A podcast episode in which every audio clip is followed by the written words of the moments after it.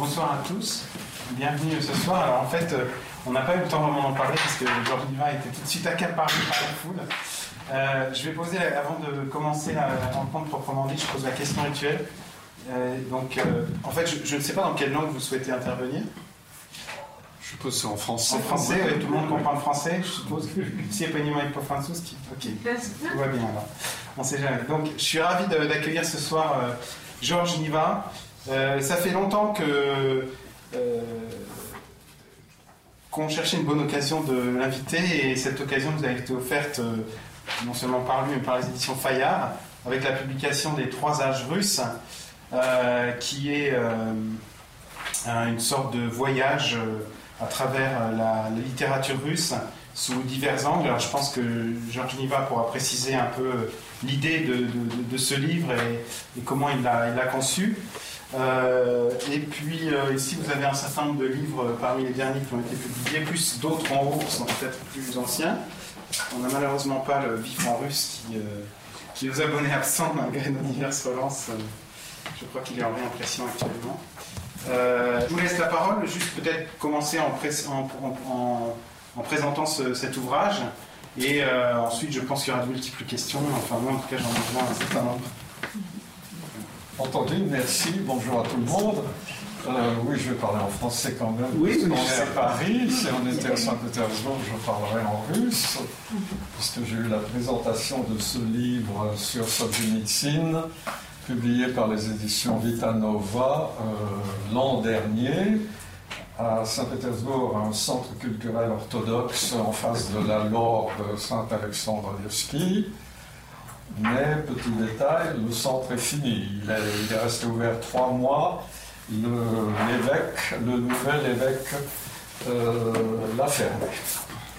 Pour, euh, disons, y vendre des bougies et des icônes, euh, au lieu de y avoir un centre culturel. C'est un peu dommage. Alors, ces trois âges russes, euh, c'est un recueil de textes qui était déjà édité pour les uns et inédit pour les autres. Comment vous dire, ça correspond un petit peu à ce que j'écris. J'écris en permanence, euh, d'abord un journal pour moi, euh, des commentaires plus prolongés sur mes lectures, d'ouvrages qui s'écrivent et je peux en tirer des livres. Et à un moment donné, je me suis dit que ça ferait sans doute un livre avec euh, ces trois âges russes qui représentent juste euh, le premier chapitre. Euh, le reste étant des réflexions, quelquefois un peu philosophiques, souvent historiques, sur la cruauté russe, une histoire de la cruauté russe. Il y a à Saint-Pétersbourg historien de la cruauté russe, Yevgeny Anisimov, je le cite, euh, mais je, disons, j'ai un point de vue assez différent de lui, sur le nomadisme russe, sur le, clandestin russe, mais là, je reviens à mes premières amours, puisque j'ai travaillé sur André Birouy, traduit avec le défunt Jacques Cato, un grand ami, euh, Pétersbourg. Et Pétersbourg, c'est un poème de la terreur, comme a dit Berdiev. la terreur et la police antiterroriste, comme on dirait aujourd'hui, euh, c'est le noyau du roman. Et on voit le clandestin qui est euh, euh, Doutkin, et comment il vit dans sa planque en lisant l'Apocalypse. Euh, j'ai mis aussi quelques textes dont j'étais content sur comment juger l'histoire après Tolstoï, parce que Tolstoï a voulu juger l'histoire et a écrit un roman qui a été considéré instantanément comme un mauvais, roman historique, plein d'anachronismes, euh, ce que euh, Lev Nikolaevich n'a pas nié. je reviendrai peut-être là-dessus. Et puis un autre sur euh, Pasternak et, Tolstoy, les, deux façons de juger l'histoire. Vous avez aussi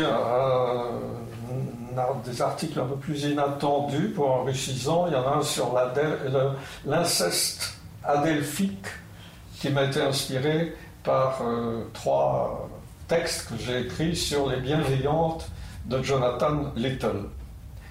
Parce que dès que j'ai pris en main euh, Jonathan Little, il venait tout juste de paraître, il était sur la table de salon d'un ami, je l'ai discuté, euh, je l'ai ouvert, et d'emblée, euh, je vois le Caucase, Lermontov, Minéral Nehru, le duel, même si c'était un peu travesti, c'était tout à fait évident. Donc les thèmes russes chez Jonathan Little ont commencé par euh, m'intéresser. Puis ensuite, euh, j'étais intéressé par euh, cette idée de l'inceste, l'inceste familial, mais aussi l'inceste historique, parce qu'en définitive, ce qu'il décrit, c'est une énorme, monstrueuse inceste de l'Europe avec elle-même, de l'Europe avec sa sœur. Euh, on pourra y revenir si ça vous intéresse. C'est lié aussi à un autre chapitre sur euh, ce n'est pas la beauté qui sauvera le monde, comme dit le prince Mouchkine dans L'idiot, mais attention, on ne le voit pas, on ne l'entend pas directement dire cette phrase. On entend deux personnages de L'idiot qui lui reprochent d'avoir dit cette phrase. C'est un peu différent. Euh, Aglaé, qui lui dit euh, Prince, si vous avez dit ça, je ne veux plus vous voir, tellement c'est bête, et Hippolyte, donc les, deux opposés. Et donc j'en fais une sorte de réflexion sur euh, si la beauté ne sauve pas le monde, si la triade platonicienne euh, du bien du vrai et du beau n'est plus valable ou opératoire, qu'est-ce qui est opératoire? Est-ce que ce serait le mensonge, la cruauté et la laideur Donc c'est une réflexion sur la laideur, d'autant plus que dans la tradition orthodoxe euh, russe, pas toutes les traditions orthodoxes pour autant que je sache, la laideur joue un rôle pendant plusieurs euh, siècles euh, sous la forme du urotstvo ou urotstvo. Et étymologiquement, c'est intéressant puisque le mot euh, en russe n'existe pas. la laideur est définie à contrario. Urotstvo, ça veut dire la non-beauté ou la non-multiplicité, puisque Roth, c'est la descendance, c'est la multiplicité, l'abondance, la beauté biblique. Rien n'est plus beau que le patriarche avec toute sa descendance. Et d'ailleurs, euh, en cherchant un peu, j'ai vu que, bon, en français, euh, euh, c'est assez amusant que la, beauté est latine et la laideur est germanique. I2 ou les ça. Et euh, le Eurostro a été interdit de présence dans les églises au milieu du XVIIIe siècle en Russie. Parce que pendant deux siècles, vous avez les Eurodévouillés, qu'on ne peut pas traduire en français. Le mot folle en Christ euh, ne veut pas dire grand-chose en français. On connaît le folle en Christ par le personnage de euh, l'opéra de Moussorski non, dans Boris Godunov. Et le Euro en général, était complètement nu, avait des chaînes pour se auto-punir. il ne se lavait pas, donc il était forcément puant. Et il entrait dans l'Église. Il entrait dans l'Église et il faut bien se rendre compte qu'il y a eu une période où euh, dans certains endroits, les croyants devaient s'habituer à la présence de ce personnage repoussant, qui n'apportait pas le salut par la beauté, mais tout le contraire. Le salut par le contraire de la beauté, de l'agrément, faire plaisir à Dieu, mais euh, par une sorte d'ascèse à contrario, où on n'a aucun agrément à apporter à Dieu. Il a donc fallu une décision du Saint-Synode pour leur interdire euh, l'entrée dans les églises, enfin ils restaient autour de l'église, et il y en a jusqu'à aujourd'hui, mais pas sous ces formes extrêmes. Euh, vous savez peut-être que Dostoevsky a rendu visite à un Eurodévoué connu à Moscou, euh, d'où la scène dans Les démons, où la cavalcade euh, de la générale et tous ces messieurs et dames se rend chez le Eurodévoué. Euh, il avait été très frappé par euh, ce Eurodévoué et probablement les réflexions sur le mal dans le bien ou le lait dans le beau se sont développées à ce moment-là. Euh, il y a un chapitre sur Catilina, le texte d'Alexandre Bloch de 1918, où, euh, de façon assez étrange, il salue Catilina parce que euh, Catilina est une sorte de précurseur du Christ. il y a un chapitre sur les philosophes qui m'était inspiré par le tableau de Nesterov, les deux philosophes, c'est-à-dire Florensky et Bulgakov, qui se font leur promenade au monastère euh, de Valaam. Alors comme euh, j'ai séjourné à Valaam deux fois, euh, une fois assez longtemps, évidemment j'ai pensé à eux, c'est un, lieu inspirant, bien que à certains moments il y ait beaucoup de touristes, comme aux îles Solovki, je suis allé il y a encore euh, six mois, et où j'ai fait deux séjours de l'hiver, quand il n'y a vraiment personne. Et là, c'était fin de, en octobre.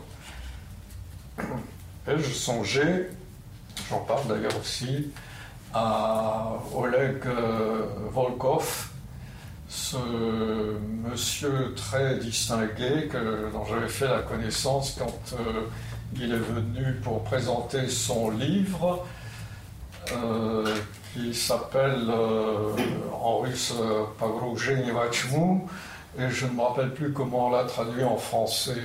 je pense que ce n'est pas littéral comme traduction du titre. Or, Oleg Volkov était au goulag des Solovki dans les très bonnes années euh, mais pas les pires quand même, puisque la pire c'est en 1937 où les uns sont partis pour la Columa, un voyage euh, dont en général on crevait en route. Et les autres pour un endroit que je décris, et j'ai même mis une photo euh, de, l'endroit, qui est en Carélie, en Carélie, à côté de l'embouchure, si on peut dire, du canal de la mer Blanche. Ça s'appelle, oui, Sandarmor. Et donc euh, environ 20 000 d'entre eux sont partis, ça fait quand même 250 km de suivre euh, ce canal, et là, dans la pleine forêt, ils ont été exécutés.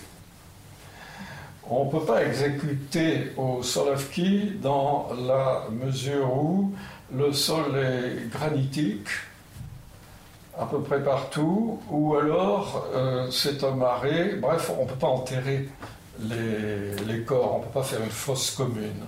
C'est probablement la raison pour laquelle on les a emmenés là. Donc, euh, vous, ne verrez rien, mais c'est une photo que j'ai prise là-bas. Euh, et que j'ai mise en, fin du livre parce qu'il y a une vingtaine d'illustrations en noir et blanc, parce que les éditions Fayard ne pouvaient pas les faire autrement en noir et blanc, mais je pense que c'est même mieux comme ça. Euh, J'y étais avec euh, mon épouse, et je peux vous dire que nous étions seuls, c'était très impressionnant. Euh, dans la mesure où les descendants de ceux qui ont connu une mort euh, très pénible dans cet endroit sont venus. Évidemment, il n'y a pas de corps à reconnaître. Il y a, il des fosses communes. Si vous grattez, c'est rempli de corps, d'ossements. Mais euh, ont mis des photos euh, de leurs ancêtres sur les troncs des arbres. Ce qui fait que vous avez, à l'infini, vous avez l'impression que c'est une forêt de photos.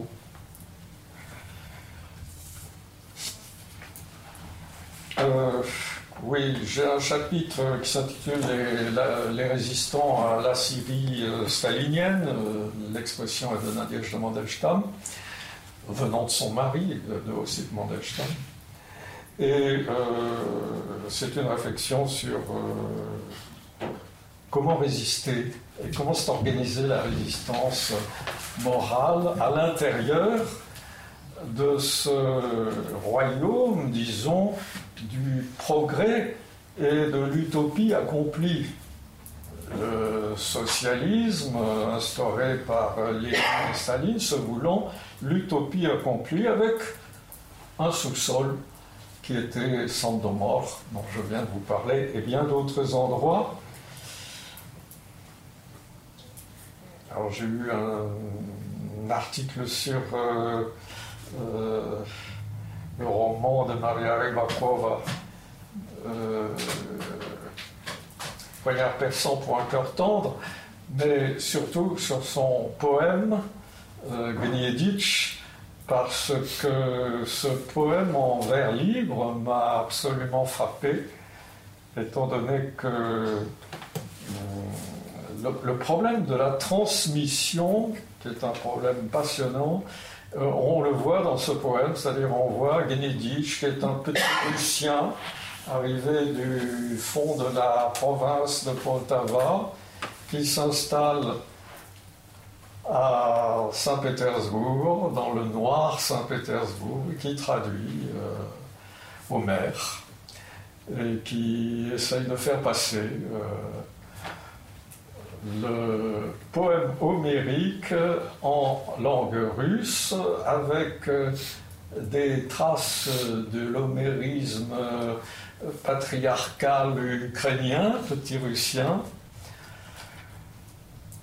et euh, cette sorte de, métamorphose qui se fait grâce à la traduction et à, la vie de, de est absolument passionnante.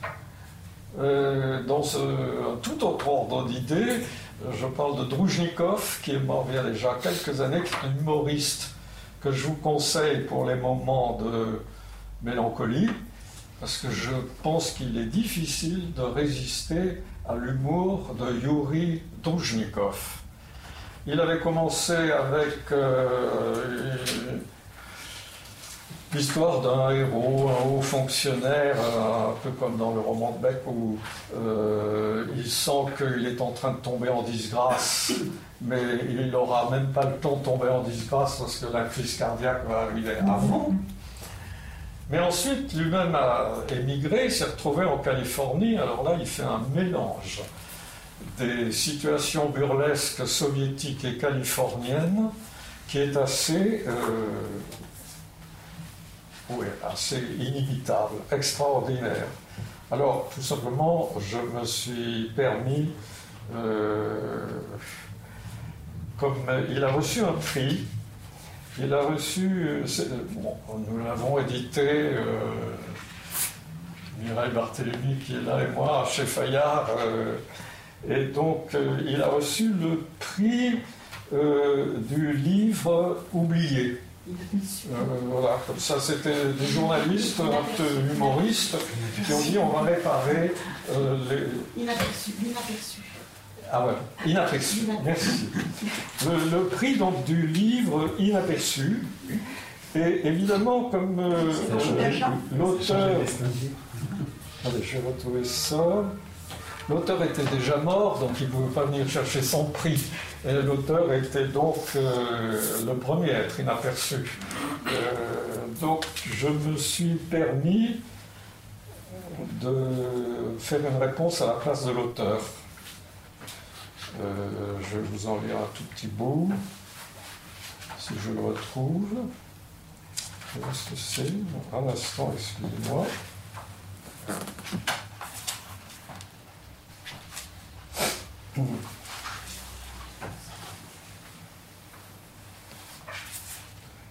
Donc, je commence par analyser l'art de Yuri Dojnikov, mais ensuite je passe à, l'allocution de Yuri Drujnikov lors de la remise du prix du livre inaperçu le jeudi 30 mai 2013 au Café de l'Industrie à Paris.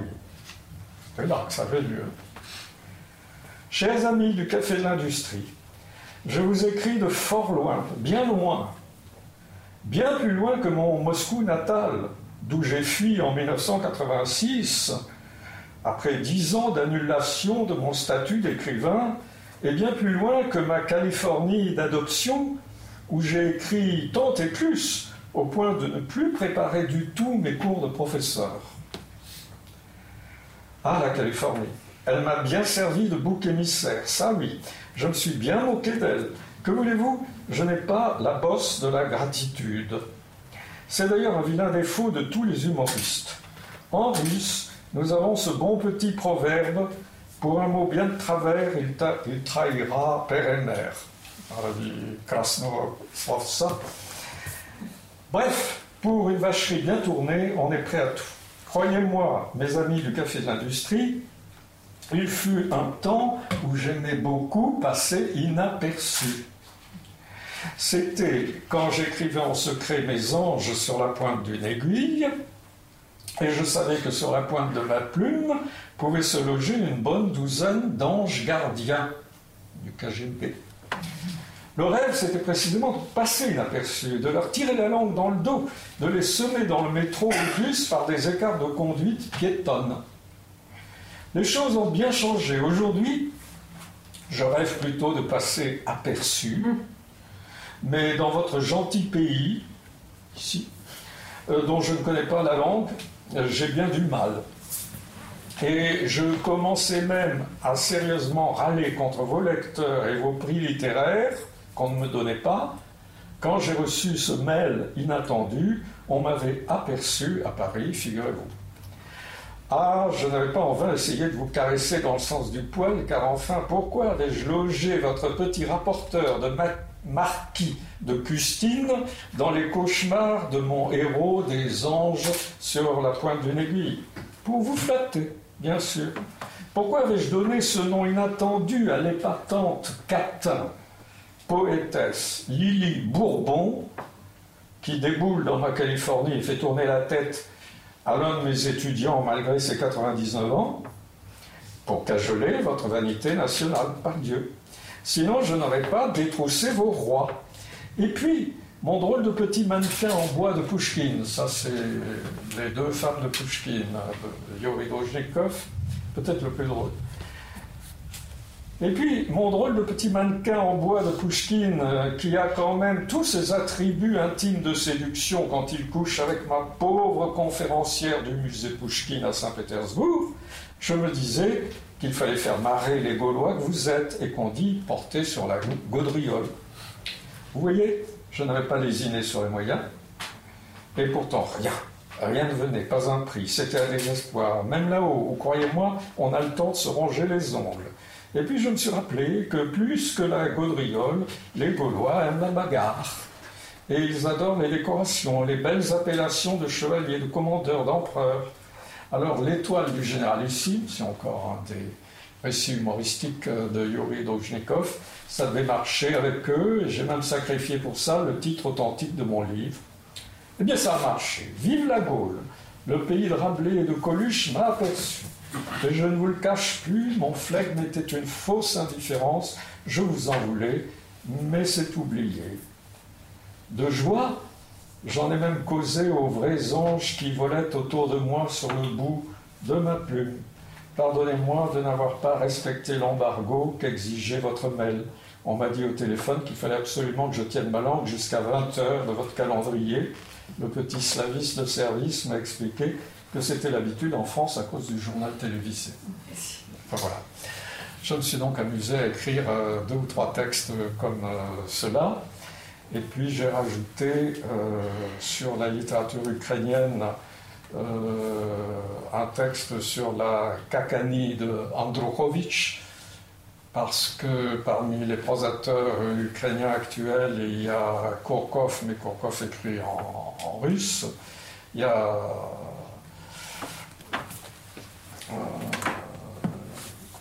Janov qui écrit en ukrainien et qui est de l'est de l'Ukraine, et puis il y a Andrukhovitch et encore Vinitchuk qui sont de Lviv.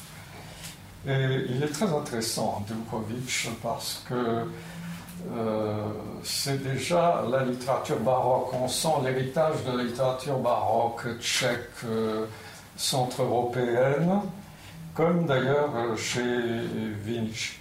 Je termine par des fragments de, journal, en somme. C'est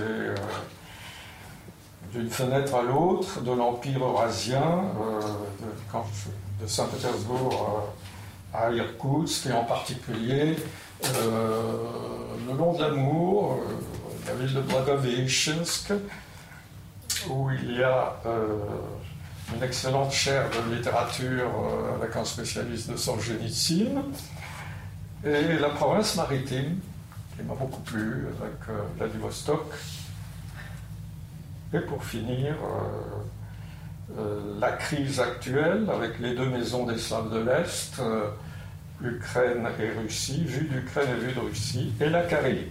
Pourquoi la Carélie Parce que, en un sens, ça m'a paru être presque la quintessence de la Russie. je ne connaissais pas la Carélie, j'étais allé à Kiji, mais bon, Kiji, c'est pour les touristes. D'ailleurs, quand je l'ai vu la dernière fois, euh, la grande église de Kiji était montée sur des poteaux. C'est-à-dire qu'on est en train de la restaurer et donc euh, elle est en l'air, elle plane en l'air. J'espère qu'elle a redescendu pendant cet hiver. Et euh, le ZA a neigé, cette presqu'île de 150 km de long qui a tantôt 5 km, tantôt 30 de large, et où habitent 5000 personnes en tout, je crois qu'il y en avait 50 000 euh, avant la Révolution, euh, c'est un endroit merveilleux. Et où personne ne ferme à clé sa porte. Euh, tout le monde se connaît, il y a peu de monde. Voilà, alors un petit mot aussi sur les illustrations, parce que j'avais un accompagnement. Donc, euh, c'est des illustrations qui ne sont pas directement liées au texte, sauf euh, quelques-unes. Par exemple, euh, le tableau de Répine, Yvan et son fils. Le célèbre tableau de Répine, qu'il a d'abord intitulé Dietobitsa, l'infanticide et qui a été exposé en février 1885 au palais Yusupov. Je ne sais pas si c'est dans la salle ou plus tard. Grigory Rasputin sera assassiné, mais euh, le coup de poignard, euh, euh, vous savez que ce tableau a, a toute une histoire. C'est-à-dire que Alexandre III est allé le voir, conseillé par, euh, je crois que c'était euh, Alexis Tolstoï. Il a trouvé le, tableau très fort, mais il était quand même un peu étonné par la cruauté du tableau. C'est dans un, une espèce de paysage euh, somptueusement oriental, très oriental, que l'on voit euh, le roi avec ses yeux exorbités qui a été reproduit tant de fois et qui vient de percer avec son pieux de majesté, euh, son fils Ivan, et Ivan est couché sur lui, il tend un regard vers son père. ça a fait scandale et on a fermé le palais Yushupov au bout de trois ou quatre jours. Il a fallu des explications, l'autorisation du Saint-Synode pour qu'on rouvre l'exposition de ce tableau qui, en somme, dans lequel euh, Répine a vraiment personnifié euh, quoi? La cruauté russe, dans certains côtés. Parce que l'infanticide, le parricide, c'est à répétition dans l'histoire russe. nous avons aussi, j'ai mis une illustration de Chemiakin, j'aime beaucoup, pas entièrement, mais beaucoup, euh, qui représente euh, le meurtre d'Alexis par son père, c'est-à-dire par Pierre le Grand. Et, c'est une euh, illustration assez extraordinaire où on voit une sorte de pape ou de cardinal d'après la robe, euh, dans un, avec les yeux vides, et où l'on reconnaît euh, l'innocent 10 de Velázquez, lequel a été représenté à sa façon dérisoire et cruelle par le peintre anglais Francis Bacon, euh, euh, où c'est une chaise électrique. Il n'est plus sur son trône pontifical, il est sur une chaise électrique. Et alors c'est visiblement ce personnage-là que Chemiakin prend. À côté, il y a Pierre le Grand qui, au lieu d'être grand comme il était petit, mais avec ses moustaches de chat, on le reconnaît tout à fait. Et puis, allongé par terre, il y a euh, Alexis, déjà décapité, donc euh, la tête et le corps sont séparés, et allongé comme une sorte d'ombre en deux dimensions. Il, manque la troisième. C'est extrêmement frappant. la cruauté, comme la beauté, joue un rôle chez Chimiakin, euh, c'est d'ailleurs assez difficile de, voir comment il les mélange. Euh, j'ai pris également chez un des grands visuels que, j'aime beaucoup, euh, Alexandre Alexeyev, euh, son portrait de Pouchkine. il le met en frontispice à la Dame de Pique. La Dame de Pique, qui est un récit euh, inquiétant, inquiétant et qui, euh, bon, mise en scène par Dodine, ça se passe entièrement à l'hôpital psychiatrique, mais effectivement, euh, le héros devient fou. Donc on a le droit de déplacer l'action dans l'hôpital psychiatrique je voudrais vous montrer, euh, parce qu'on voit quand même d'assez loin ce Pushkin. C'est un Pushkin immense, avec euh, sa tête euh, bouclée et négroïde, et légèrement inquiétant. C'est l'auteur de La Dame de Pique, qui est inquiétante.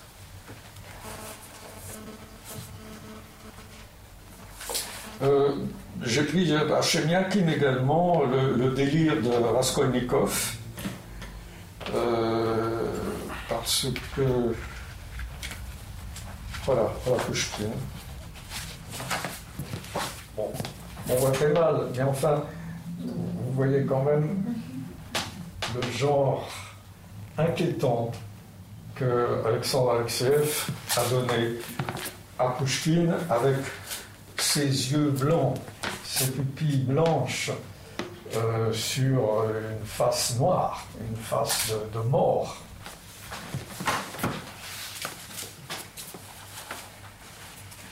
J'ai emprunté à Reuil également pas mal de, choses.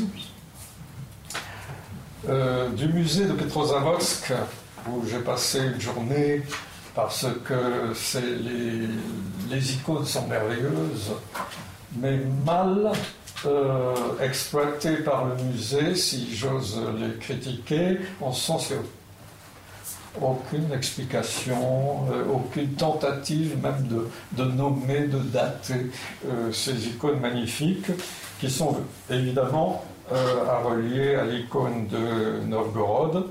Et donc j'ai pris un grand espace, un de ces espaces majestueux, mais également assez inquiétant qu'il y a euh, dans, le nord euh, de la Russie.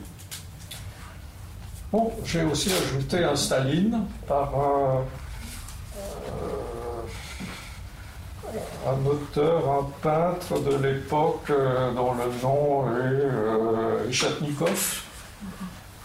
C'est le père de la nation qui veille sur sa famille et qui induit euh, la tranquillité d'esprit. Tant qu'il est là, on, est tranquille.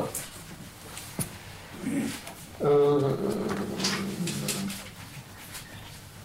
la cruauté, l'inceste, la laideur. Vous savez qu'on peut interpréter la laideur euh, ou le Yorotsko comme une, sorte d'ascèse, une privation de soi-même de son soi, pour soi. Euh, de même que l'impudeur, et on peut faire une lecture de Bénédicte Yerofeev qui va dans ce sens. Et comme euh, il y a une époque où je m'intéressais beaucoup à la littérature yougoslave, elle s'appelait yougoslave à l'époque, elle était serbe ou croate, mais surtout serbe, en raison de mon amitié avec le défunt Vladimir Dmitrievitch, un des auteurs qui m'a fait découvrir, c'est Tishma et son école d'impiété. Et dans l'école d'impiété, ce thème de la laideur euh, est assez impressionnant. Et vous avez un bourreau, je ne vais pas entrer dans les détails, un bourreau qui est en train de torturer un jeune homme par euh, des lavements en le remplissant d'eau, et à ce moment-là, euh, l'épouse du bourreau lui téléphone euh, en disant euh, On vient d'hospitaliser notre fils, il a une crise. Et le processus psychologique commence chez ce bureau, c'est peut-être à cause de moi. Puis au coup de téléphone suivant, elle lui dit non, il est sauvé, tout va bien. Et il a cette parole Ah, merci Dieu, tu n'existes pas. Euh, dernier thème euh, qu'on croise, c'est celui de la fuite hors du monde. ce qu'on appelle en latin la fuga mundi, euh, qui fait partie de, sans doute, du psychisme russe. Fuir tant de pèlerins qui s'en allaient, tant de moines qui allaient quêter à travers la Russie ou même jusqu'en Palestine ou au Mont Athos. Et puis même cette tentation qu'aurait eu Alexandre Ier, l'empereur, euh, de mettre en scène sa mort, de faire enterrer un simple soldat qui lui ressemblait, et lui-même de s'en aller, la fuite, et de devenir le starets euh, Fyodor Kuzmich. Euh, peu importe le pourcentage de vérité qu'il peut y avoir dans cette légende, étant donné que la légende est là, qu'elle a produit beaucoup de textes et qu'elle a produit un texte en particulier chez Léon Tolstoï qui s'appelle euh, Fyodor Kuzmich. Et non seulement ça, mais Tolstoï euh, n'a-t-il pas essayé de mettre en scène sa propre fuite? Euh, tout en ayant d'ailleurs euh, critiqué au vitriol euh, le dénommé William Shakespeare pour le personnage de Lear qui est en fuite parce qu'il ne supporte plus le désamour de ses filles et qu'il est avec le pauvre John dans, dans, la lande lorsqu'on étudie un peu Tolstoï, mais je ne sais pas si Pavel Basinski fait vraiment un sort à cela. le, thème de la fuite commence chez lui dès les années 1980. Euh, il passe évidemment par ce Fyodor Kuzmich, il passe par euh, la pièce, euh, la lumière, lui, dans la ténèbre aussi, qui se passe chez lui, où il met en scène, lui, la comtesse, les enfants, cette idée qu'on doit tout fuir pour se sauver. Et j'ai vu cette pièce mise en scène par Schoendorf, euh, Ayasna Poliana. Je veux dire que c'est inoubliable, parce qu'on était d'abord euh, chez Tolstoï, que la scène était dans la forêt, qu'on voyait les membres de la famille, on était installés, mais on ne savait pas quand ça allait commencer. les membres de la famille savaient les acteurs arriver, les uns à vélo, les autres à pied, c'était vraiment une réunion de famille. Et puis l'ancêtre qui commence à expliquer son affaire, c'est-à-dire on doit se sauver par la fuite. Et puis, euh, personne ne peut l'écouter. Il, devient intenable, il est invivable, et il était invivable. cette pièce mettait en scène admirablement ce, paradoxe. Euh, tolstoïen euh, de vouloir euh, sauver le monde et fuir le monde. Voilà, j'ai peut-être trop parlé, on peut passer à des questions pour que... Je ne sais pas si, quelqu'un dans la salle a une question.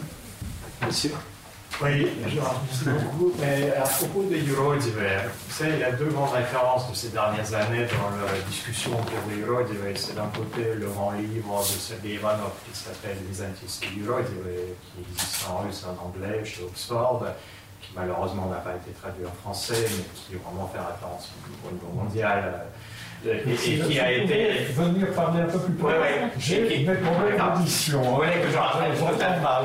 Ouais, donc il y a, il y a deux, grandes, deux, grandes références de ces dernières années dans le débat autour des Euros. D'un côté, le livre de Sergei Ivanov, qui est professeur qui s'appelle Byzantinsky Euro, qui malheureusement n'existe pas en français, mais existe en anglais et en russe, et qui a été euh, lu vraiment par l'intelligentsia russe euh, en grande échelle, bien au-delà du cercle académique euh, auquel cette étude appartient naturellement. Donc d'un côté cela, et de l'autre côté quelque chose à l'opposé, le film Lille, qui met en scène un bureau moderne, enfin contemporain. alors j'imagine que vous, dans le choix de votre thème, de, vos réflexions sur les n'était n'étiez probablement pas tellement influencé par, par ces deux références. Euh, bon, d'abord, est-ce que c'est vrai Est-ce que vous l'étiez? Mais de l'autre côté, sinon. Donc, si vous, êtes, vous en êtes venu à ce sujet indépendamment, alors pourquoi, comment expliquez-vous ce, cet intérêt soudain envers ce sujet dans les 5-10 dernières années, tandis que dans les années 80-90, bon, c'était pas un sujet audible, disons, dans le débat culturel. Oui, oui, merci. Et oui, j'ai lu le livre, j'ai vu le film. Euh, dans quelle mesure le livre a eu un gros impact euh, la, question du Euro pose la question de la laideur dans notre monde également. Euh, si vous voulez, c'est un petit peu la métaphore de notre monde qui a, tendance à sombrer dans la hideur, la cacophonie, euh, le kitsch. Et euh, on peut se poser la question de que reste-t-il de la beauté du monde Et que reste-t-il dans... Alors ce Euro oui, il nous force à réfléchir à l'homme image de Dieu. En quel sens Il est l'image de Dieu. Quant à l'île, j'aime bien Lundin, mais ça, c'est un film que j'ai trouvé un peu fabriqué.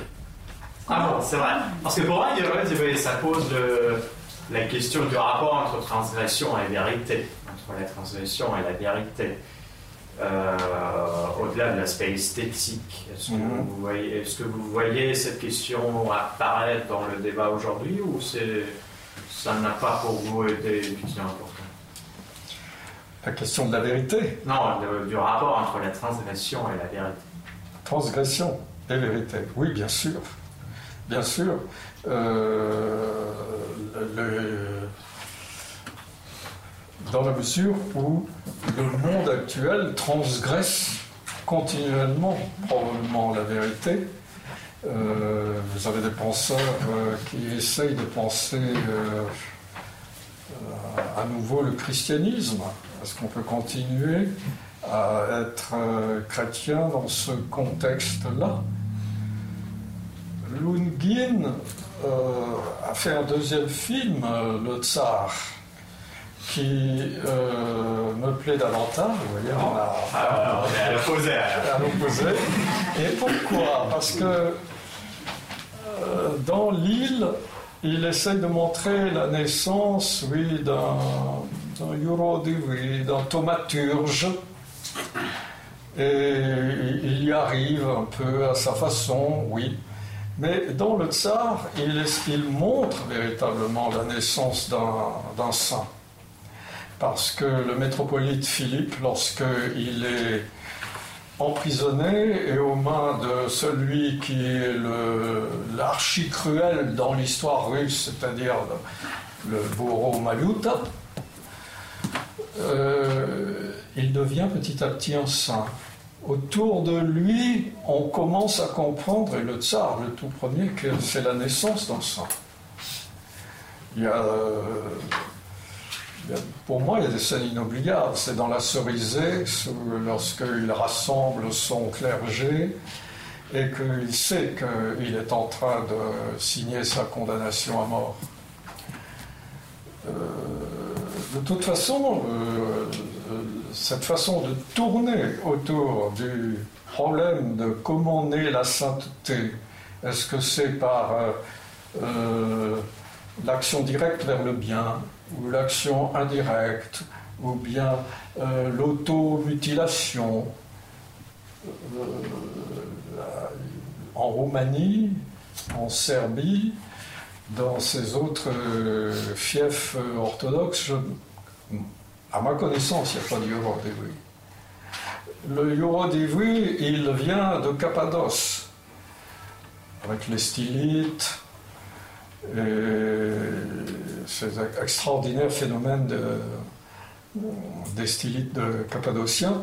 Donc, ce n'est pas obligatoirement lié à, l'orthodoxie, disons, au fond théologique de l'orthodoxie. C'est peut-être quelque chose qui est lié au, au désert de la Cappadoce et au, grand nord russe. Mais pourquoi est-ce que maintenant, euh, je ne pense pas que maintenant on s'en préoccupe euh, plus profondément que euh, Lev Nikolaevitch ou bien Dostoevsky Il y a un excellent personnage de Yolodi dans le roman de Vodolaskine, justement, Oui. qui est aussi euh, euh, un des auteurs qui, qui vous- qui vous a marqué, je pense, dans ces dernières années. Oui, c'est un, c'est un Eurodevi, mais simplement il a quatre vies. Donc euh, on, on le voit en tant que guérisseur. Et il a hérité ses dons et ses connaissances de son père ou grand-père. Ensuite, on le voit en tant que thaumaturge, euh, en tant que pèlerin qui se rend à Jérusalem à travers euh, mille et une aventures. C'est magnifiquement décrit. Et puis, euh, on, on voit précisément cette espèce de dévoration de soi, de destruction de soi-même pour atteindre à la véritable authenticité du, chrétien. Et à ce moment-là, il y a ces scènes absolument étonnantes où il prend sur lui euh, la faute d'avoir engrossé cette fille euh, qui est venue chercher secours auprès de lui. Et puis c'est des instructions pour son après sa mort, c'est-à-dire pas de tombe, rien, le tirer nu dans le marécage, de façon à ce qu'il devienne rien, mangé par euh, les brèmes dans le marécage. c'est un très beau livre, euh, peut-être un peu savant, un peu. Alors, euh, les dissonances qu'il y a à l'intérieur de ce livre, que la traductrice euh, a bien réussi à rendre, ce qui n'était pas évident, euh, c'est des dissonances. Brusquement, il y a du jargon actuel. brusquement, il y a une allusion à l'actualité. c'est des dissonances de façon à ce que nous ne restions pas dans une assaise, un dépouillement, comment dire, modèle, exemplaire c'est précisément pour nous déranger. Euh, que la, narration ne nous emmène pas vers une espèce de rêve de folie en Christ, qui serait un beau rêve de folie en Christ. Et je trouvais que c'était très bien de rajouter ça. Dans, votre, dans ce livre, vous, vous évoquez plusieurs écrivains contemporains. Vous avez évoqué euh, Maria Ribakova, il y a aussi euh, donc fait l'honneur dans la salle. Spécialement. Euh, euh, qu'est-ce qui vous, qu'est-ce, je suppose que vous, vous, comme nombreux d'entre nous, vous suivez un peu les publications qui sont nombreuses, hein, Qu'est-ce qui vous, qu'est-ce qui, qu'est-ce qui vous semble le plus intéressant dans ou les, les, éléments qui vous semblent le plus stimulants pour vous qui êtes un grand connaisseur de la littérature russe dans toute son histoire euh, dans la, littérature contemporaine actuellement C'est très difficile à dire parce que, euh, évidemment, étant donné mes décennies derrière moi, il y a eu un temps où, euh, par, par les ondits, par le téléphone, on savait absolument ce qu'il fallait lire. dans le dernier numéro de Novimir ou bien de Octobre ou, voir de Nash Savelminik. Et puis ensuite, euh, il y a eu une espèce d'énorme euh, mélange euh, des genres, des revues, des éditions. Puis le ludique et la déconstruction sont entrés dans la prose russe, l'exemple le plus connu étant Sorokin. Et à ce moment-là, c'est devenu plus difficile. Il y a eu une époque, comme j'ai quelques relations avec le monde éditorial, où euh, il y a eu l'époque où les éditeurs français voulaient avoir un dissident de plus. Vous savez qu'il y avait des dissidents, que la Russie euh, envoyait des dissidents, euh, les très connus, les moins connus. Donnez-nous un dissident. Puis est arrivé le moment où non, alors les dissidents, on en a soupé, on n'en veut plus, il nous faut tout à fait autre chose, un Sorokin. Euh, je ne supporte pas Sorokin, je, peux l'admirer, mais je ne le supporte pas. Euh, c'est-à-dire que le lire est une punition.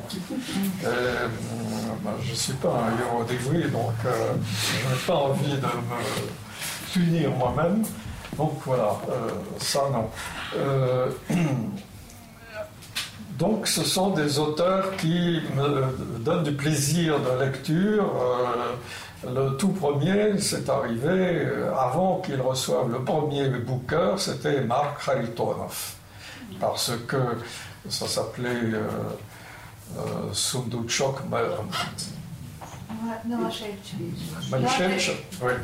Il lit Sudbuy, un titre comme ça, la manière des romans du XVIIIe siècle. Et j'ai trouvé ça enchanteur dès le début, dès la première phrase. Et ça, c'est un sentiment euh, toujours très agréable quand on sent qu'on est saisi dès la première phrase. Ça n'arrive pas toujours, même avec la littérature classique. Il y a des romans de Balzac où il faut franchement franchir 50 euh, pages de description topographique pour commencer à être euh, pris.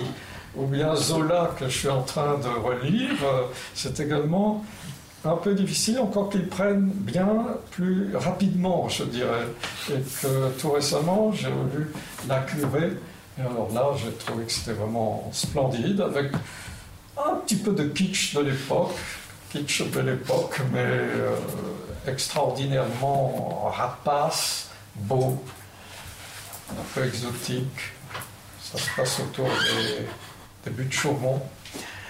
Et puis, euh, voilà, le, docteur Gigabo, je ne peux pas dire que j'ai été pris par la première phrase, puisque je l'ai lu à l'envers. J'ai Mhm. commencé par la fin. Donc j'ai été pris par la fin, et puis je suis remonté dans ma lecture. Euh, et ensuite, je l'ai lu dans le bon sens plusieurs fois. Euh, le, début est magnifique. Euh, donc il y a des auteurs qui savent vous prendre dès le début, bon évidemment Léon Tolstoï aussi, mais Mark Raytonov, c'est euh, à peu près tous ses romans ont un, un incipit euh, énergique qui vous prend. Et alors là, euh, les débuts de sa mallette de Milachevitch, où il décrit quoi? Une, flaque, une de ces énormes flaques que vous avez en Russie, parce qu'il n'y a pas de Russie sans flaque. C'est-à-dire selon la pluviométrie, par exemple dans la cour de la maison où j'habite à Saint-Pétersbourg, eh ben, vous avez une flaque qui peut faire euh, 1 mètre carré, 12 mètres carrés, ça varie. Et puis j'ai vu arriver euh, un beau jour euh, des spécialistes qui nous ont empêchés de sortir ou d'entrer pendant 24 heures, et qui avec des petites ficelles essayaient de regoudronner de façon à ce que l'eau s'en aille vers la bouche d'égout. Sont repartis, l'eau a recommencé à faire exactement des flaques.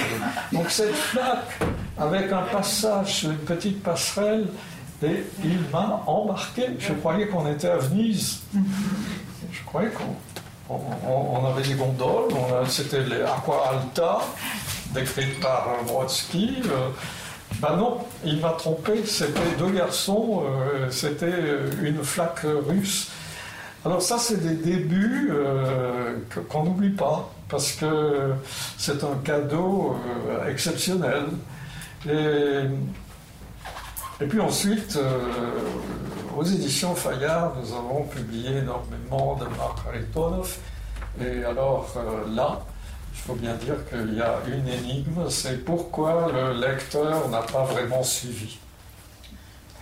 Alors que la critique littéraire a suivi, alors qu'il y a eu beaucoup de critiques littéraires euh, vraiment enthousiastes. On sentait que le journaliste euh, avait fait beaucoup plus que lire la quatrième de couverture.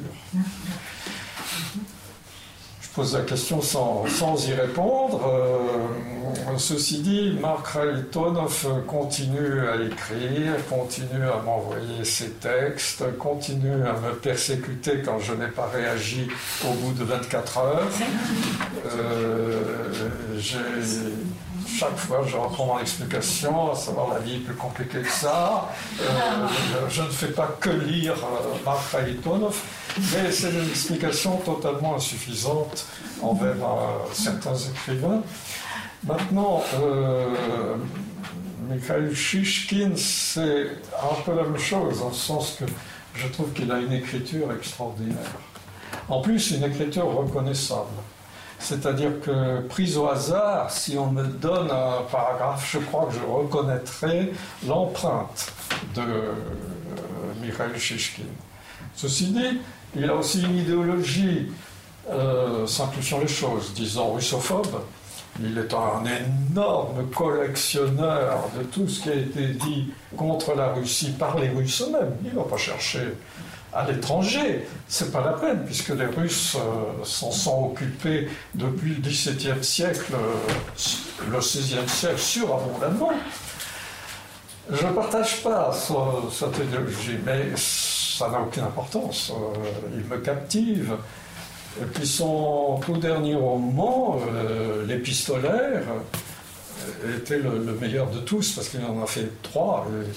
Chaque fois, c'est des romans très compliqués, étant donné que le sujet grammatical glisse à l'intérieur d'un paragraphe sans que ce soit annoncé par un point et virgule. sans parler d'un point, qui vous aiderait beaucoup à penser qu'on est en train de changer, il y a une orientation du train.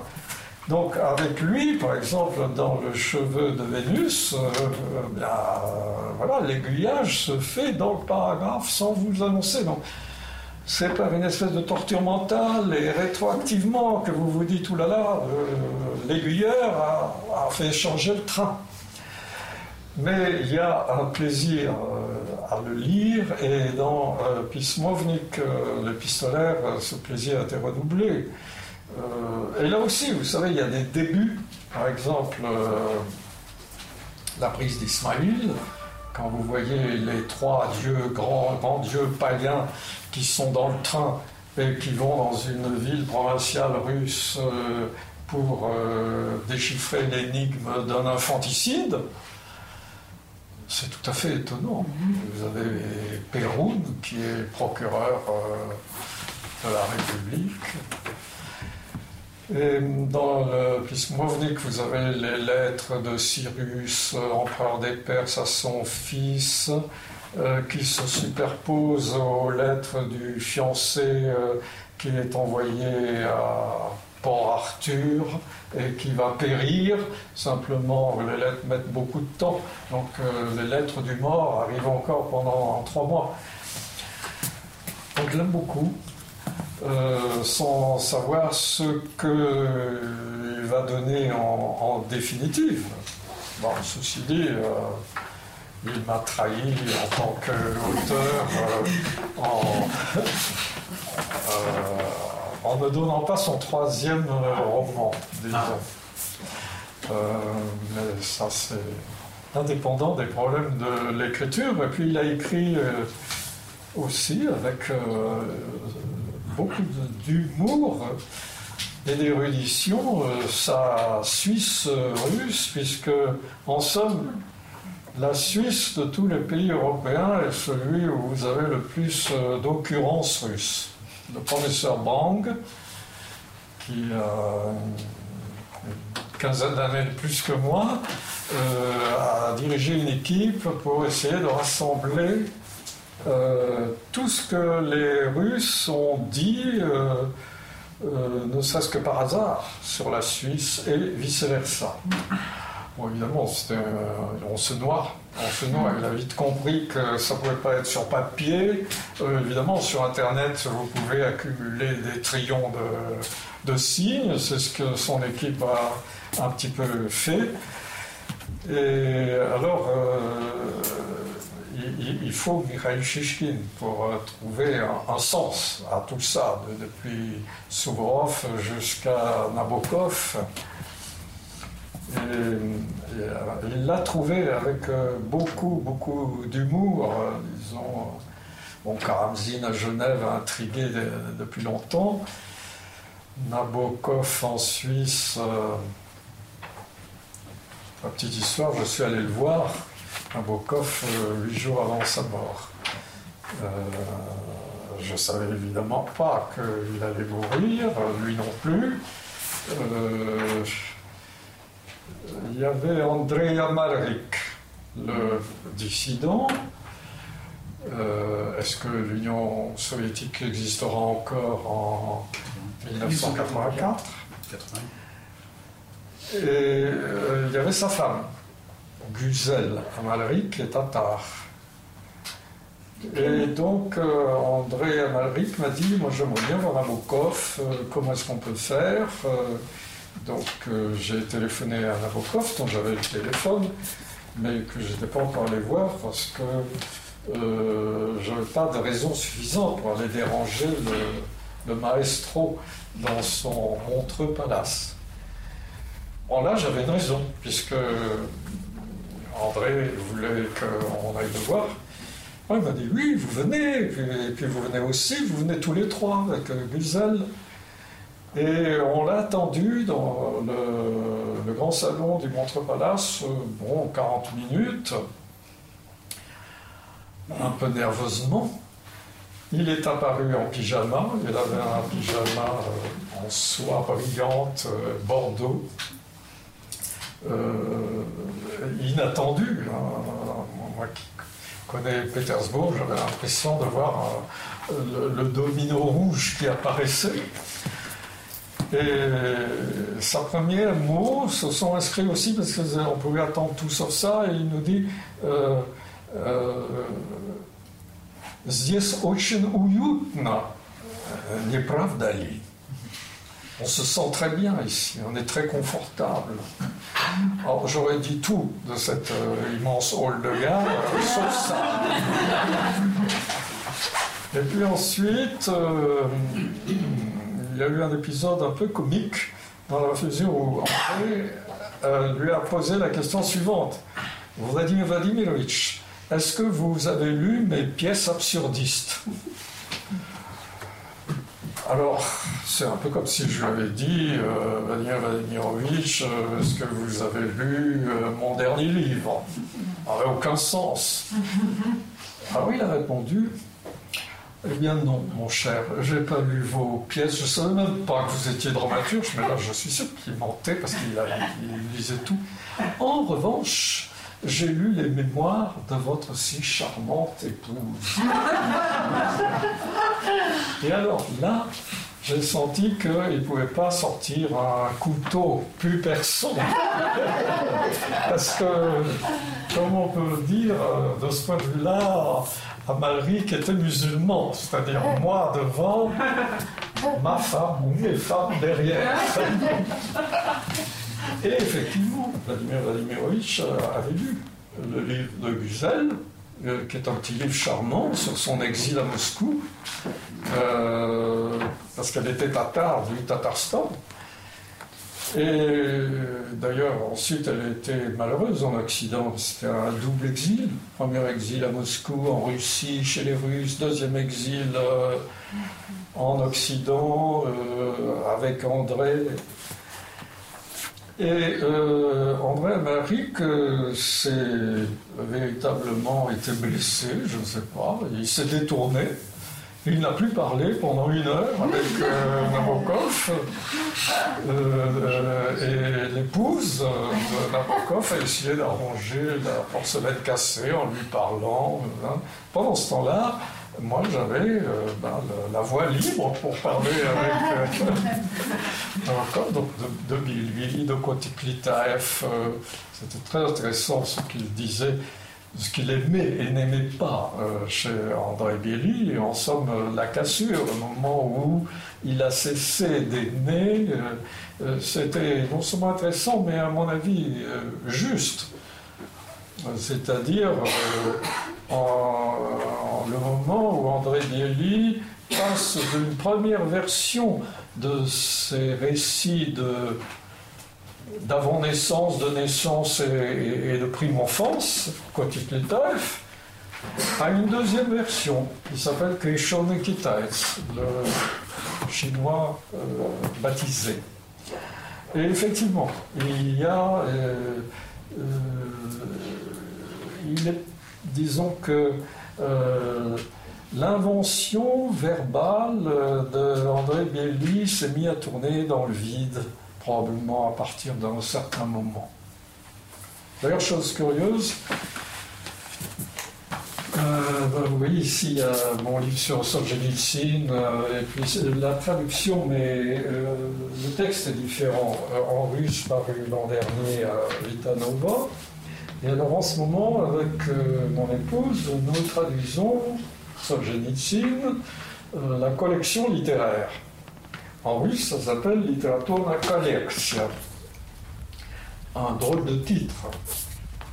La Literatura Collection. Ça laisse un peu. Euh, alors on a imaginé différents titres pour revenir au titre. Mais euh, bon, en russe, il n'y a pas d'article, il n'y a pas de pronom, il faut rajouter quelque chose, donc on, met ma collection littéraire. Ce sont ces Solzhenitsyn, une fois qu'il a terminé, euh, disons, le, gros de ce qu'il avait à faire dans sa vie, disons, la première euh, cathédrale d'écriture, comme je l'ai appelée, c'est-à-dire celle du Goulag, qui commence euh, en publication avec Ivan Denisovitch, et qui se termine avec l'archipel du Goulag qui est Ivan des îles multiplié à l'infini. Puis, deuxième, la roue rouge, c'est-à-dire pourquoi un goulag, d'où ça vient, et c'est un travail d'historien. Il a terminé à peu près les deux et il se remet à lire. Il prend des ouvrages comme ça et c'est très intéressant parce qu'on on le voit vivant en train d'écrire dans les marches de ce qu'il lit. Ça peut être euh, Tchekhov, par exemple, c'est passionnant. Euh, il admire beaucoup Tchekhov, mais il a aussi des critiques assez féroces. Et il a aussi des incompréhensions de, de Tchekhov qui sont amusantes. C'est-à-dire, on, voit euh, ce qu'il lit et lui en train de lire, et pourquoi il est, content ou enthousiaste. Alors, il prend Pétersbourg d'André Biog alors ça, c'était vraiment pas fait pour lui plaire, hein, parce que c'est euh, un peu euh, la sophistication pour la sophistication. Et au long de ces 20 pages, euh, écrites vraiment au fil de la lecture, on le voit changer Au début, mais c'est insupportable. Mais jamais personne n'a torturé la langue russe comme ça. Et puis, voyez, ces répétitions, ces leitmotifs, c'est complètement artificiel. Et puis, euh, il donne une multitude d'exemples. Puis, à partir d'un certain moment, il dit Mais il y a quand même quelques inventions verbales qui sont intéressantes.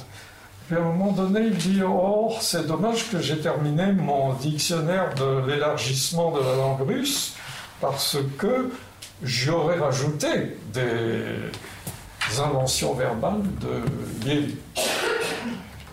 Et on voit euh, ce qu'est Solzhenitsyn lorsqu'il prend cet objet poétique qui pour lui est tout à fait surprenant, euh, Pétersbourg.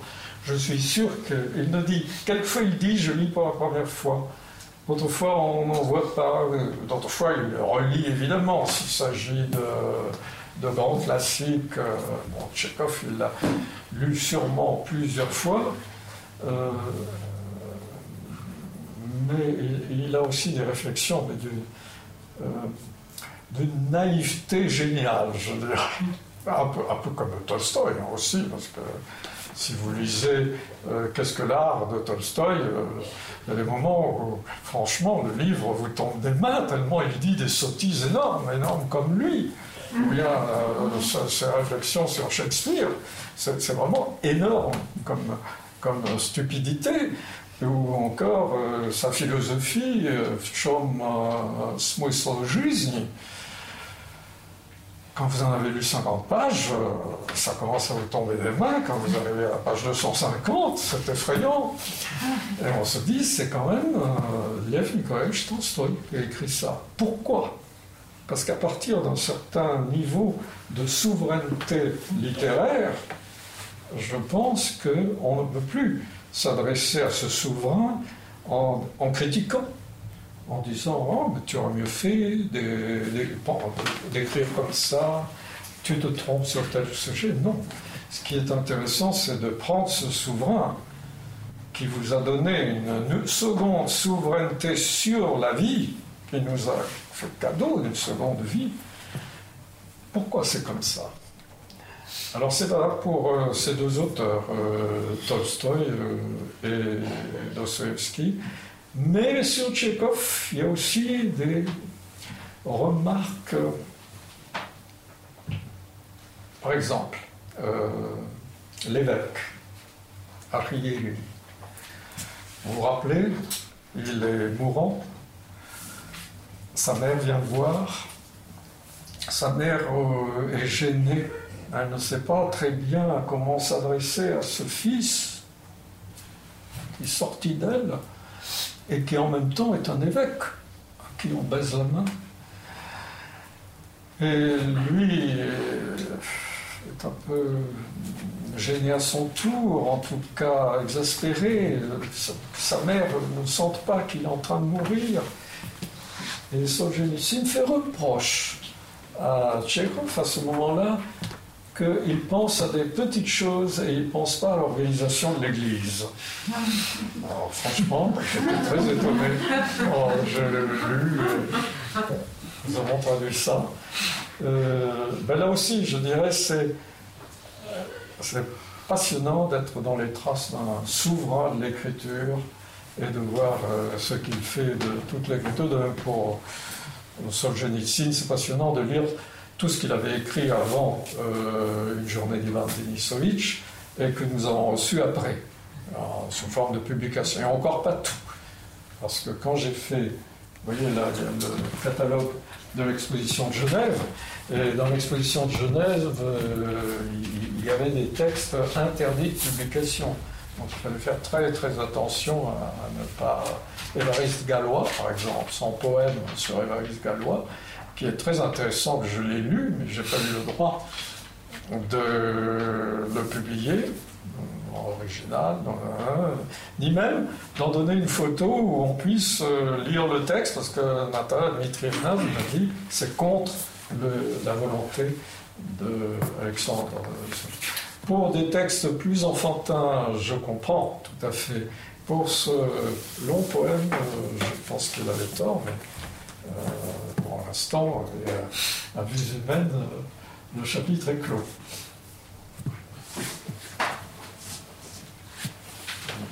Je ne sais pas si quelqu'un. Je voudrais poser une question. Dans cette, je n'ai pas encore lu votre ouvrage, mais je vais me régaler. Ça faisait longtemps que je voulais l'acheter depuis qu'il est sorti.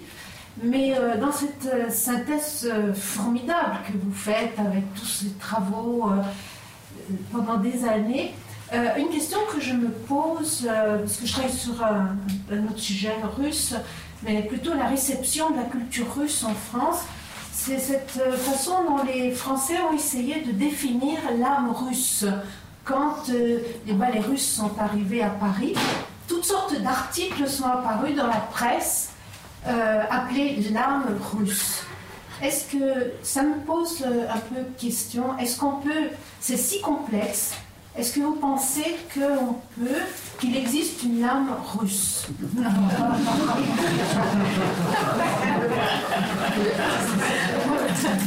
L'équivalent pour euh, nous, les Français, ce serait la question que posait euh, Barès, est-ce qu'il existe un génie latin? Euh, euh, c'est assez difficile de faire l'historique de concepts flous comme celui de l'âme russe. Euh, j'en reviens à mon collègue de, de, Zurich, le professeur Brang. Il a fait une histoire du mot âme russe qui, tout ça vient du. Ce sont des concepts allemands romantiques, fin 18e, début 19e, et qui ont été repris par les Russes petit à petit, euh, parce que ça, ça, leur convenait bien. Et euh, souvent, euh, vous voyez, quand il y a eu la, première exposition universelle à Paris avec les pavillons russes, et on a eu un catalogue magnifique qui nous redonnait les pavillons russes de cette époque, déjà, le public français était étonné par euh, d'abord l'explosion des couleurs. C'est à ce moment-là qu'on voit apparaître ces articles, l'arme russe, euh, le moment d'exposition universelle, après oui, oui, oui. Euh, âme russe, euh, souvent âme slave aussi, hein, parce que on ne fait pas très bien la distinction. Quand on dit slavophile, russophile, les slavophiles, quand même, ils, ils étaient slavophiles et leurs euh, théories viennent des Tchèques. Euh, donc, euh, en, fait, il s'agit de savoir si on, essaye de débroussailler le détail de ces notions floues, mais les ballets de Diaghilev et le monde de l'art, évidemment, ont suscité une, une réaction forte parce que c'était le contraire de ce qu'on faisait dans le théâtre naturaliste de, en, France. Et par conséquent, euh, c'était soufflant, disons, euh, de, voir du Rimsky comme Sarkov, interprété par Diaghilev. c'est un terme dont il ne faut pas quand même trop abuser, l'âme russe, mais quand une nation rend visite à une autre nation, on est bien obligé d'inventer des espèces de chimères pour coller ou mettre sur cette chimère un certain nombre de vêtements pour, s'expliquer la découverte que l'on fait. Euh, lorsque l'Europe française a découvert l'Italie au XVIe siècle, euh, la, la, furia italienne, euh, la préciosité italienne, bon, l'Italie est devenue à la mode. Et, il y a eu il y a peut-être encore une exposition à la Bibliothèque nationale euh, sur François Ier qui est passionnante parce qu'on voit euh, à quel point François Ier était vraiment envoûté. il fait venir Léonard de Vinci, c'est l'aspect le plus connu, mais à toute force, en le suppliant, en lui faisant la pension la plus royale par, amour de, l'Italie. Donc euh, euh, l'amour de la Russie est arrivé à un certain moment. Euh, sans qu'il y ait encore la connaissance de la Russie. Parce qu'en somme, la connaissance de la Russie, a mis du temps à venir en France. Il a fallu d'abord mériner pour traduire un peu, et précisément la Dame de Pique, et du Gogol. Et on s'est beaucoup moqué des traductions faites par Mérimée, euh, parce qu'il a commis quelques contresens et quelques faux sens, comme diraient les professeurs quand ils en notent. Et c'est tout à fait exact. Simplement, il a, à mon avis, euh, capté euh, la clarté de Pouchkine. D'ailleurs, son étude sur Pouchkine, où il parle du côté athénien de Pouchkine, euh, ça se laisse lire, ce n'est pas vieillot. Euh, il avait beau euh, patauger dans le russe, il prenait ses leçons, il, avançait comme il pouvait, mais il avait compris ce que, au fond, très peu ont compris, même après lui, de la concision de Pouchkine qui faisait de lui une sorte de grec russe, d'Hélène russe. Euh, à certains moments, euh, c'est presque Mandelstamien ce qu'il écrit. Alors, mais pour vraiment connaître, bon, il a fallu les années 80, il a fallu Anatole Leroy-Beaulieu, euh, dont le livre est toujours lisible aujourd'hui, ce qui est quand même rare, parce que sa description de la géographie, de l'histoire des institutions et de la religion euh, est vraiment très précise. Et il s'y est intéressé euh, petit à petit. Il était un, publiciste catholique. Ensuite, il, s'est intéressé à l'histoire du protestantisme français, qui était entré, réentré au XIXe siècle avec Guizot et autres. C'est très intéressant, j'ai lu son histoire du protestantisme français. Et c'est après qu'il commence, suite à des voyages, euh, à écrire euh, et à vouloir comprendre, avec l'aide en particulier de Yuri Samarin, euh, les institutions russes. Et en particulier cette institution dont on parlait depuis assez longtemps, qu'on appelait à un moment donné le communisme russe, c'est-à-dire le, le MIR, la communauté paysanne. Et vous avez des députés de la droite française à la Chambre sous la Restauration qui donnent comme exemple le communisme russe, comme exemple de fraternité chrétienne. Alors on est presque chez Pierre Pascal et, entiché des communautés chrétiennes qu'il a découvertes en, Ukraine. Euh, et puis évidemment, euh, Jeanne Melchior de Vauguet, euh, dont le livre est beaucoup moins lisible, à vrai dire, aujourd'hui que ne l'est le livre de Anatole Leroy-Beaulieu, parce que c'est donné. Bon, ce qu'il écrit sur Tourguenieff est bon, parce qu'il aime Tourguenieff. Tourguenieff euh, passe même le Tourguenieff qui n'est pas si facile, euh, les carnets d'un chasseur, il comprend. Et, tandis que pour Dostoevsky, c'est pathos, c'est lourd, c'est le talent cruel. Pour Gogol, c'est encore vraiment qu'à moitié. Vous savez, le premier traducteur de Gogol, euh, j'ai lu plusieurs traductions, euh, disait évidemment nous ne pouvons pas traduire Gogol directement en français parce que ces longues phrases sont absolument impossibles. Donc euh, j'ai été obligé de prendre comme un coiffeur les ciseaux et le panier. Effectivement, il a beaucoup fait fonctionner ces, ciseaux. Et puis ensuite, il y a eu une période de, assez intime de connaissance. Quelqu'un comme Chusville, qui est, a fait une anthologie euh, des poètes euh, russes en 1914. Elle est très bien, son anthologie. Elle n'est pas, mal, pas mal traduite du tout. Il y a un peu trop de Mereshkovsky. Il le considérait comme un très grand poète. Euh, mais il était ami, il était reçu chez les Mereshkovsky. Donc c'est un peu naturel. Simplement, c'est la guerre. Donc son livre est tombé dans l'oubli. Et puis ensuite sont arrivés les compagnons de route, les Vladimir Posner et son histoire de la presse soviétique euh, de 1928. Donc on, passe à autre chose. Vladimir Posner ou le, le Lénine rouge de. Ah, un, poète compagnon de route. Enfin, il y a une énorme euh, littérature de compagnonnage de route euh, jusqu'à Aragon. Euh, Aragon, et puis euh, l'arrivée des dissidents, euh, le procès de Kravchenko, j'ai choisi la liberté, mais là on rejoint mes souvenirs personnels, puisque j'étais au lycée quand il y a eu cet extraordinaire procès, Kravchenko versus lettres françaises, et nous suivions ça dans le lycée Blaise Pascal à Clermont-Ferrand avec euh, passion.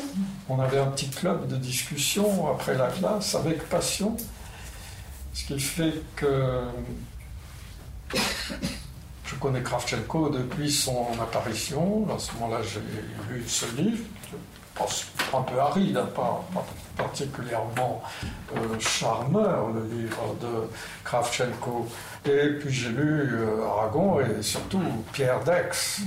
Et puis alors ensuite, on a eu euh, le mea culpa de Pierre Dex. Je me suis trompé, qu'il n'y a jamais eu de la part d'Aragon. Enfin, jamais au complet. Euh, il explique des choses bizarres, qu'il prenait son bain dans, à l'hôtel Astoria, et puis il a eu comme une espèce de vision mystique qui s'était un peu trompé. Tandis que Pierre Dex, c'était beaucoup plus sérieux, il est revenu souvent jusqu'à ses derniers livres, il est mort il y a un an. Et puis maintenant, ben maintenant nous sommes euh, dans une situation de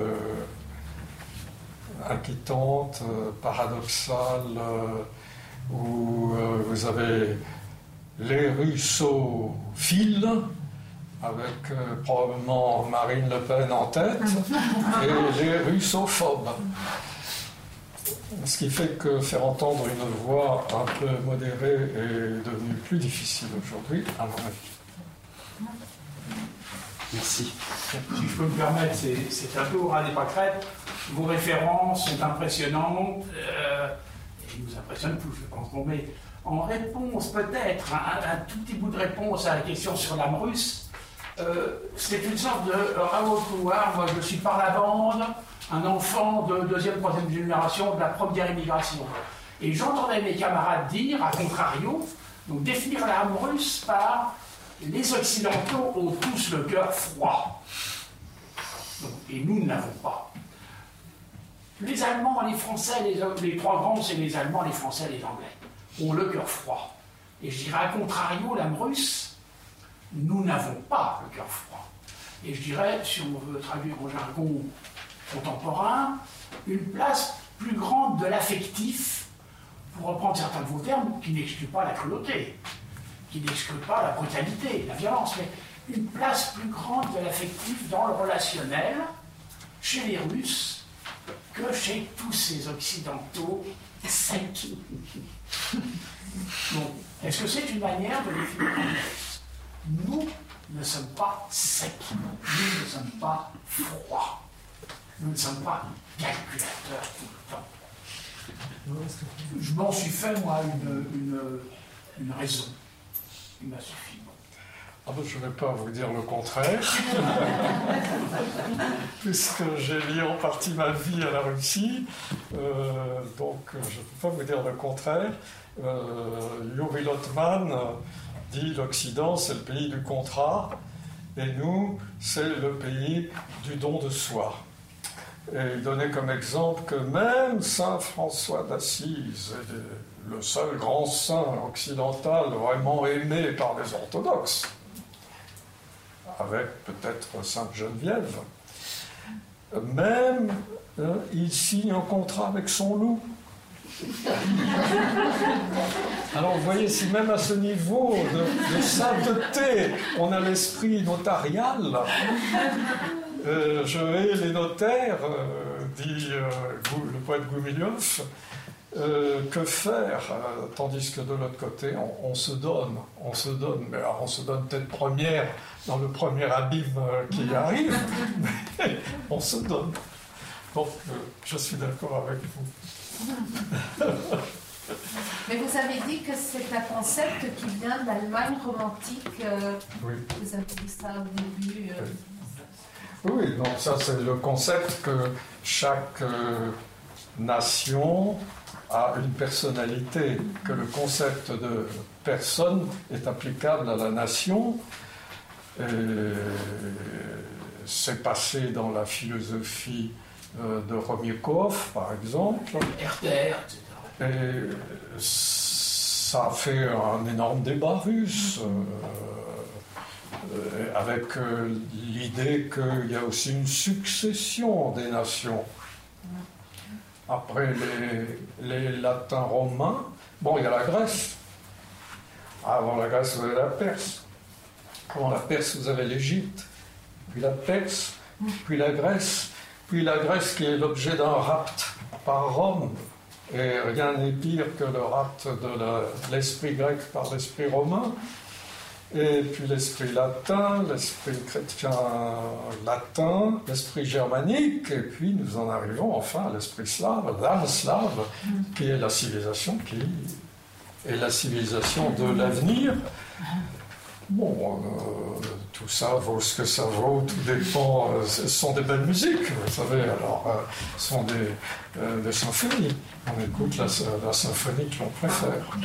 En prenant vraiment au sérieux l'expression, est-ce qu'on ne pourrait pas considérer que euh, les mires, l'invention des mires, était euh, le fait de cette âme-là qui, euh, qui veut collectiviser la façon de prendre les décisions et qui, en fait, a, inauguré un, mode de participation à, la vie politique qui, c'est eux qui l'ont inauguré, en fait, cette manière. Et est-ce qu'on ne peut pas considérer que ça, ça faisait partie de l'âme de, voir les choses comme ça, la façon dont euh, l'individu participe à la vie de la cité, euh, c'est une évidence, il doit y participer de cette manière directe, et que le passage par euh, tout le, système des tsars et ensuite de l'Union soviétique a contrarié par un pouvoir centralisé, au combien, a contrarié ce que l'âme russe par elle-même, sa peuple, aurait voulu et qu'elle est encore sous boisseau tant qu'elle n'a pas un, mode de gouvernement qui correspond à, ce qu'elle aimerait, qui est en fait un esprit un peu collectif, sur lequel on a pu d'autant plus euh, bâtir les logements collectifs, euh, qu'ils ont pu accepter ça, même si ça n'était pas du tout dans le sens euh, où ça aurait dû être, dans le vrai respect de, chacun, de cette collectivisation. Difficile, difficile de vous répondre, mais Pierre Pascal, euh, dont j'ai été l'élève, euh, a répondu à plusieurs reprises comme cela, puisqu'il comparait euh, l'entraide paysanne russe à l'entraide paysanne en Auvergne. vous pouvez lire dans ces, textes sur la civilisation paysanne russe, cette idée-là est très présente. Ce qu'il y avait dans le MIR, c'est qu'il y avait un côté juridique. C'était lié aussi, pour la plupart du temps, au servage. Il ne faut pas l'oublier que jusqu'en 1861, la Russie connaît le servage qui a disparu à peu près fin 15e siècle dans un pays comme la France, avec quelques vestiges euh, dans la région du Jura. Euh, et que euh, donc le village qui était asservi était responsable devant l'État pour fournir les recrues militaires qui partaient pour 27-28 ans, pour fournir l'impôt euh, donc là, ça a un sens euh, juridique. Sinon, ça correspond à des formes qui existaient d'entraide ailleurs, dans la paysannerie, qui sont peut-être plutôt liées à la paysannerie que liées euh, à la Russie. Mais la Russie était un pays paysan jusque-là. Et Pierre Pascal, était ami avec. Euh, il est allé dans un village vieux croyant en Outre-Volga. Il a décrit ça. C'est très, très charmant d'ailleurs. Bon, il a décrit la coexistence du kolkhoz et du mir. C'était pas du tout la même chose. Dans son village de Blokino, bien, il y avait encore un mir et, on, à nous, et déjà était un, un Naturellement, la lutte était inégale. Euh, le, MIR, on y a mis fin et le kolkhoz a triomphé par euh, les voies du centralisme euh, soviétique. Mais soviétique, initialement, ça veut dire délocalisé, c'est les soviets. Simplement, c'est pas la première fois dans l'histoire que la sémantique est complètement détournée. on ne peut pas accuser un sujet comme ça. Merci beaucoup. Merci à vous.